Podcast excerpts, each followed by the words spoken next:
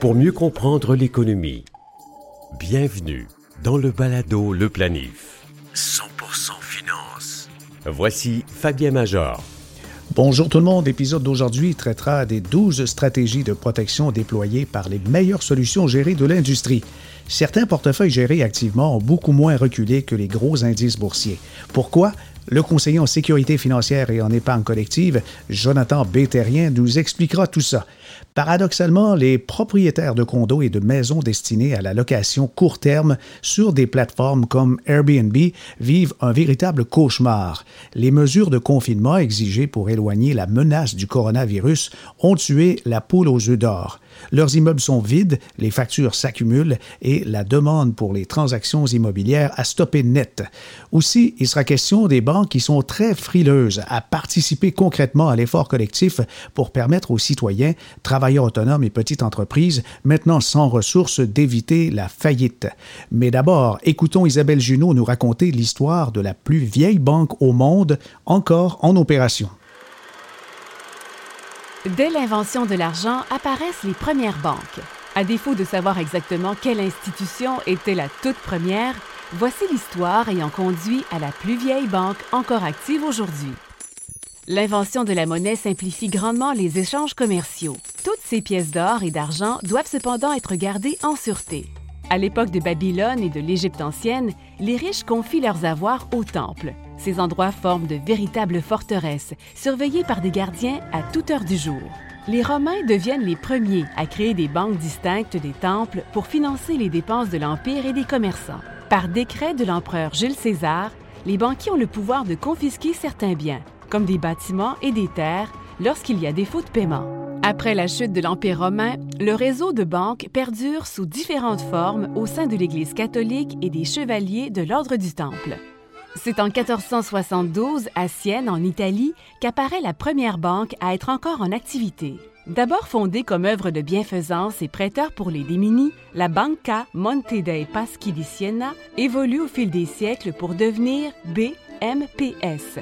Comptant aujourd'hui plus de 2000 succursales, il s'agit de la quatrième plus grande banque d'Italie. En mars 2020, les mesures de confinement obligatoire et de distanciation sociale ont entraîné de nombreuses mises à pied temporaires qui pourraient bien devenir permanentes. Les chômeurs se comptent maintenant par million en Amérique du Nord. Heureusement, la Banque du Canada est intervenue assez tôt pour réduire dramatiquement le taux directeur. Ce taux est celui accordé aux banques qui ensuite le refilent à leurs clients. Il est passé de 1,15 à 0,5% et maintenant à 0,25. Aussi bien dire qu'il est maintenant quasiment nul. Ben voilà, les consommateurs ne souffrent pas plus. On a bien offert aux détenteurs d'hypothèques de repousser des paiements mais pas question de renoncer aux juteux intérêts. On pèle ça par en avant. Pendant que les taux directeurs, ben, plusieurs ont eu la mauvaise surprise de constater que les taux hypothécaires de nombreuses banques n'ont pas du tout fléchi, mais au contraire, ils grimpent. Oui, le risque augmente, mais il est temporaire. L'excuse évoquée est que les meilleurs taux sont réservés aux clients ayant un dossier exceptionnel. Ben, comme toute l'économie est arrêtée, mise sur pause, volontaire, on a donc une infime frange de la population qui bénéficie des réductions extraordinaires de la Banque du Canada, qui a pris cette décision, il faut le rappeler, pour faire souffler tous les citoyens. Pire, les taux des cartes de crédit Visa Mastercard émises par les banques et caisses n'ont pas bronché. Ils sont toujours immobilisés à près de 20% et en faisant un petit calcul rapide, on s'aperçoit que c'est 7900% de plus que le taux auquel les banques empruntent. Ça, c'est de la marge, mes amis. Ce ne sont pas ce qu'on peut appeler des citoyens corporatifs exemplaires en temps de crise humanitaire. La gloutonnerie des grandes banques canadiennes ne se fait pas remarquer seulement au Canada. Selon le site conseiller.ca et l'agence Bloomberg, un fonds d'investissement immobilier de New York a lancé une poursuite contre la RBC qui l'accuse de saisir des actifs à bas prix. Une filiale d'AG Mortgage Investment Trust a déposé une poursuite visant la Banque Royale mercredi passé devant la Cour fédérale de Manhattan. Le Fonds d'investissement immobilier se plaint des agissements de la Banque canadienne, accusée d'avoir effectué des appels sur marge alors que de nombreuses autres banques y ont renoncé. C'est ce que révèle Bloomberg. C'est qu'avec la chute des marchés financiers due à la pandémie du coronavirus, la valeur des titres adossés à des hypothèques commerciales a considérablement baissé. La banque a donc exercé un recours afin d'obtenir des liquidités ou des titres supplémentaires pour reconstituer la garantie. Mais on sait tous très bien que cette baisse de valeur observée, elle est temporaire. Le fonds d'investissement immobilier, quant à lui, il avance que ces rappels de marge se basent sur des éléments subjectifs qui ne reflètent pas la vraie valeur des titres adossés à des hypothèques commerciales. Ce n'est pas l'avis de la RBC qui a prévu organiser un encan sur 11 millions de dollars d'actifs du fonds.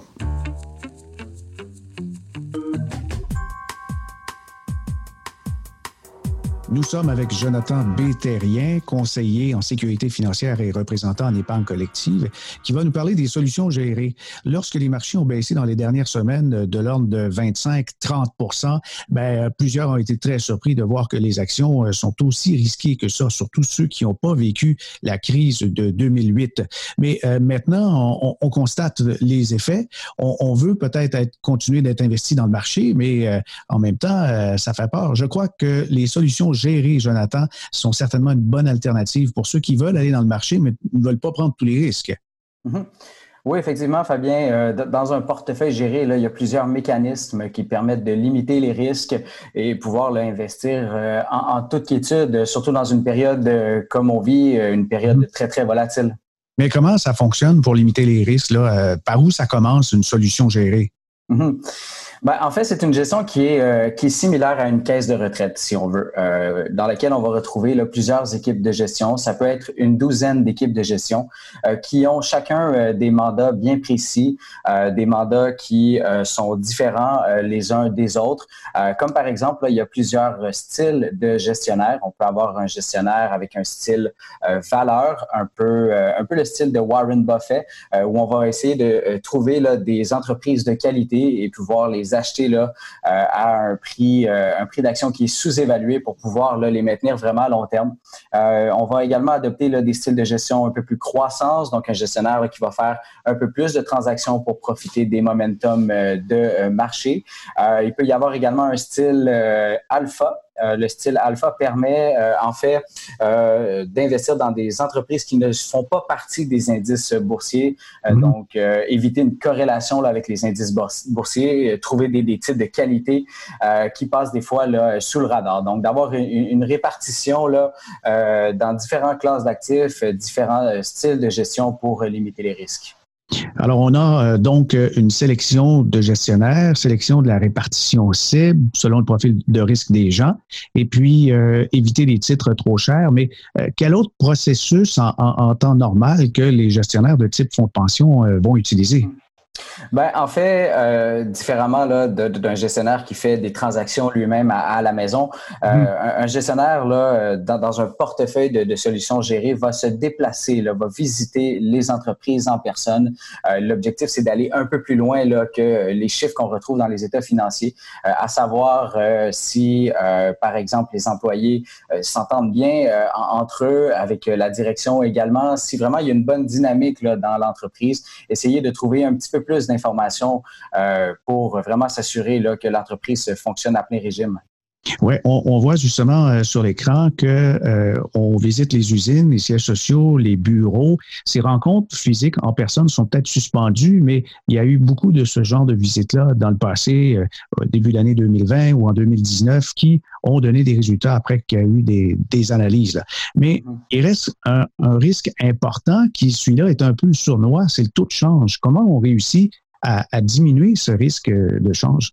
Oui, ben effectivement, le, taux de change, là, euh, la, variation des devises peuvent, euh, peut venir agruger le rendement qui est, euh, qui est généré. Mm-hmm. Si on a, par exemple, des, des actions aux États-Unis ou même à l'international, en Europe, dans les marchés émergents, eh bien, s'il y a une fluctuation de la devise, et puis lorsqu'on ramène ça en dollars canadiens, eh bien, ça peut, ça peut effacer les gains. Donc, c'est très, très important de non seulement suivre la, la, variation des titres, mais également la variation des devises, là, puis mettre en place là, certains mécanismes justement pour les gérer, ces, devises-là.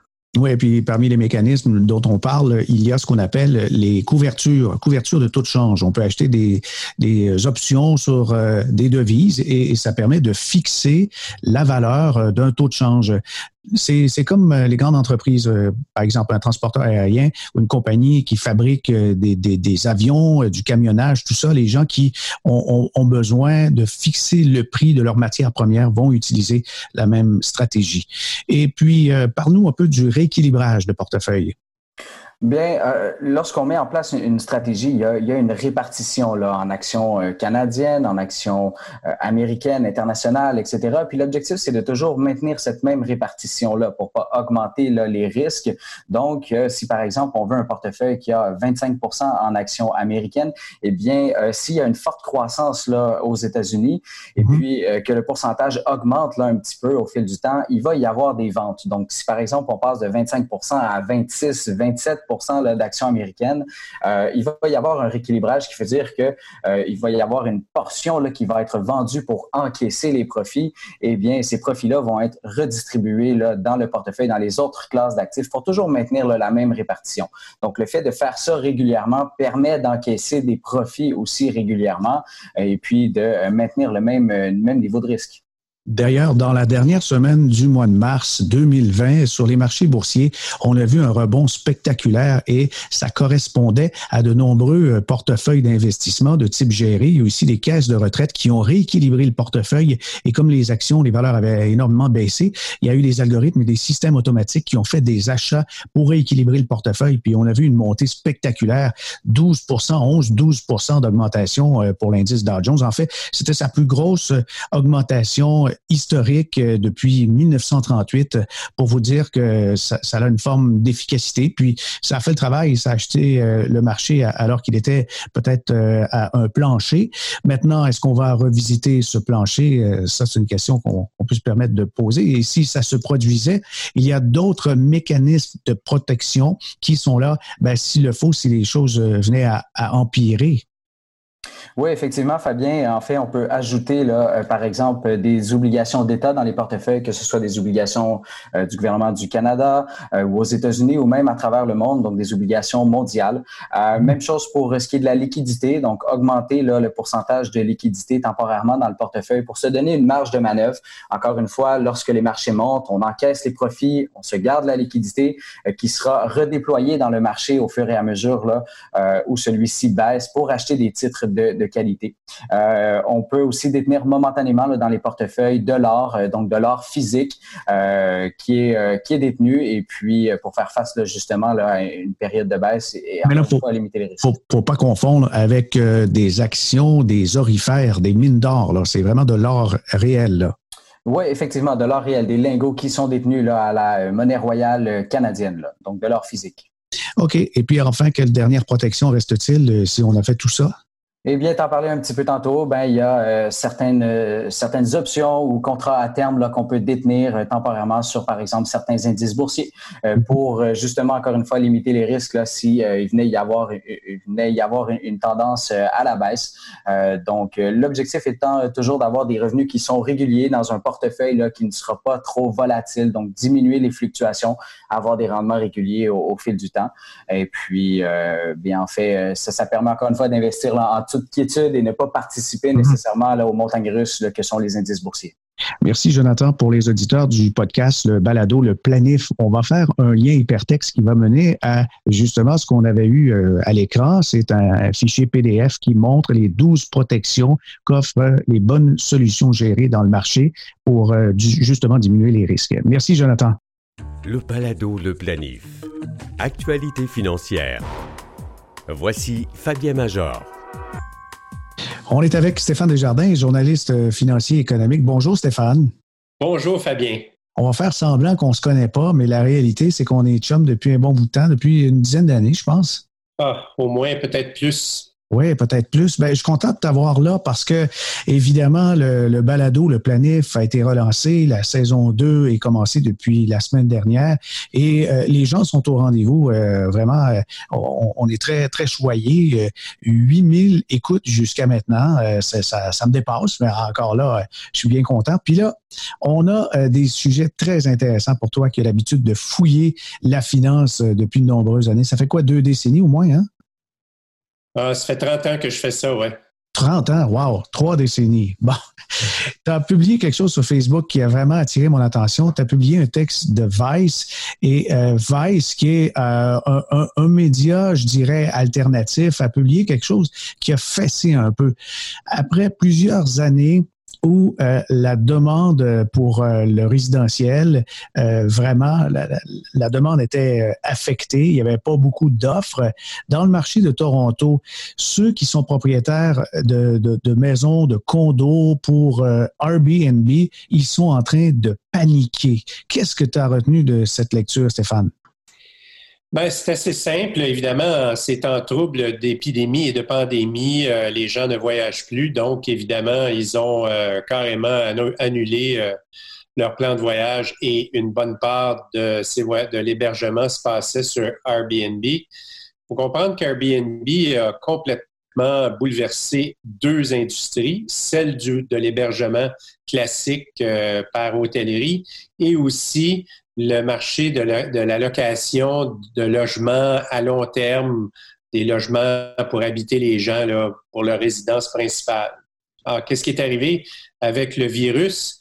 C'est qu'on s'est retrouvé dans une situation où euh, carrément les gens euh, ont cessé de voyager et les euh, appartements qui étaient normalement offerts sur Airbnb, ben, ils sont vides, grosso modo. Alors, le problème avec Airbnb, c'est qu'il y a beaucoup de propriétaires, d'autres, euh, qui euh, ont transformé euh, des appartements soit en copropriété, soit dans des appartements classiques offerts à des gens qui s'en servaient pour vivre sous forme de destination, d'appartements offerts sur la plateforme Airbnb.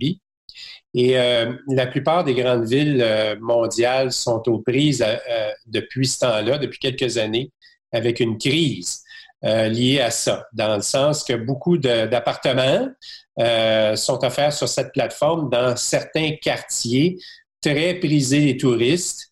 à Montréal, c'est le plateau Mont-Royal et Ville-Marie. Je disais dans une, une, étude récente que Montréal, normalement, offrait 6 à 8 000 euh, appartements ou adresses Airbnb, 6 à 8 000. Pense-y, Fabien, c'est complètement capoté dans une ville comme Montréal. Et euh, la très grande majorité de ces euh, adresses-là étaient regroupées sur le plateau Mont-Royal ou dans Ville-Marie. On pourrait bien d'avoir finalement une, augmentation vertigineuse des tarifs de location en temps normal, puis ça enlève énormément d'espace locatif pour ceux qui ont besoin de se loger. Ben, c'est que ça vient exacerber un problème, c'est que depuis, euh, depuis 20 ans à Montréal, en tout cas, je vais parler de Montréal parce que j'ai fait un article récemment pour euh, le Journal de Montréal là-dessus. Le taux d'inoccupation, évidemment, est au plancher. Pourquoi? Parce que euh, se bâtit plus de logements euh, locatifs à Montréal depuis 20 ans. Ça recommence tout juste, mais évidemment, les, les besoins ne sont pas comblés.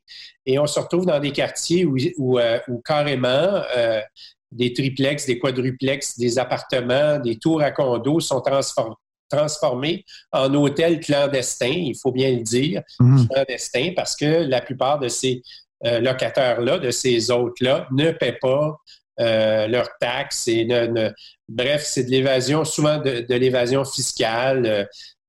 Alors, ça se fait au détriment du marché locatif.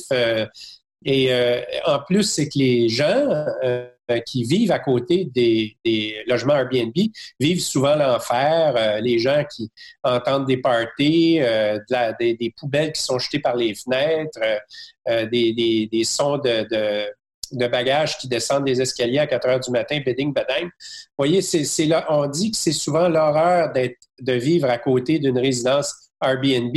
Vous vous souvenez, Fabien, il y a quelques mois, les médias avaient rapporté que la tour du Canadien était devenue euh, un endroit horrifique pour s'acheter un condo. Et il a fallu euh, que les euh, copropriétaires interdisent la location spécifiquement pour Airbnb. Et ça a fait un chiard, ça a été compliqué, évidemment, parce que ceux qui avaient, qui étaient propriétaires et qui louaient leur logement, ils tenaient mordicus parce que c'est une forme de revenus incroyable pour ceux qui, qui, qui, euh, qui, louent leur, appartement. Mais Stéphane, tu connais le monde financier depuis des années. Quand il y a des revenus qui explosent ou quand on est dans un marché euh, dont finalement euh, les gains sont extraordinaires, on sait aussi que les risques sont extraordinaires et on vient d'en avoir la démonstration. Dans quelques semaines, dans quelques mois, on va voir des, des gens qui avaient emprunté énormément pour s'acheter quelques propriétés pour les louer à court terme Airbnb qui vont se retrouver le bec à l'eau, ils vont se faire saisir par la banque, etc. Puis je suis sûr qu'il y en a là-dedans qui vont s'adresser à l'AMF en disant, vous ne nous avez pas protégés, vous ne nous avez pas averti des risques. Oui, ben, ils vont se retrouver le bec à l'eau. Moi, je me souviens d'avoir écrit une chronique où euh, il y avait des, euh, des propriétaires d'un condo à Montréal qui avaient loué à Jennifer Lawrence, la, la, la, la star de cinéma, et qui s'était fait servir, euh, served, to be served. Il s'était fait euh, euh, envoyer une mise en demeure d'un huissier, et c'est Jennifer Lawrence elle-même qui a reçu la mise en demeure en robe de chambre à 6 heures du matin parce qu'ils n'avaient pas le droit, concrètement, ils n'avaient pas le droit de louer leur compte c'était interdit dans la déclaration de copropriété de l'immeuble. Et mhm. ça, malgré ça, il y a beaucoup de copropriétaires qui font la même chose et qui, euh, qui, euh, qui se fient des règlements municipaux ou des règlements d'immeuble. Alors, quand ils vont se plaindre aux autorités, ces gens-là, ben, ils vont frapper un mur. Oui, je suis convaincu cependant qu'un des effets, lorsque la vie reprend son cours, ça ne sera plus jamais pareil, j'en suis convaincu après l'histoire de la COVID-19, c'est qu'il va y avoir plus de locations à long terme, et puis peut-être qu'on va voir les, tarifs euh, redevenir un petit peu à la hauteur de la normalité, on l'espère. Moi, je pense que l'immobilier en général ne, va prendre plusieurs mois, sinon des années, à revenir euh, comme avant. Et à chaque crise, euh, ça prend, à chaque crise euh, de type mondial, souviens-toi du 11 septembre, souviens-toi du SRAS, là où ça avait frappé dans le monde, ça avait pris un an, deux ans avant que l'industrie touristique revienne à la normale. Et là, je pense que l'industrie touristique mondiale va frapper, a frappé son mur, a frappé sa tempête parfaite.